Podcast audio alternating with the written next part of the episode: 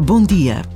Precisamos de palavras, de música, da alegria dos risos e dos sorrisos.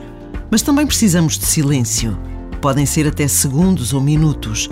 Um tempo de aparente vazio.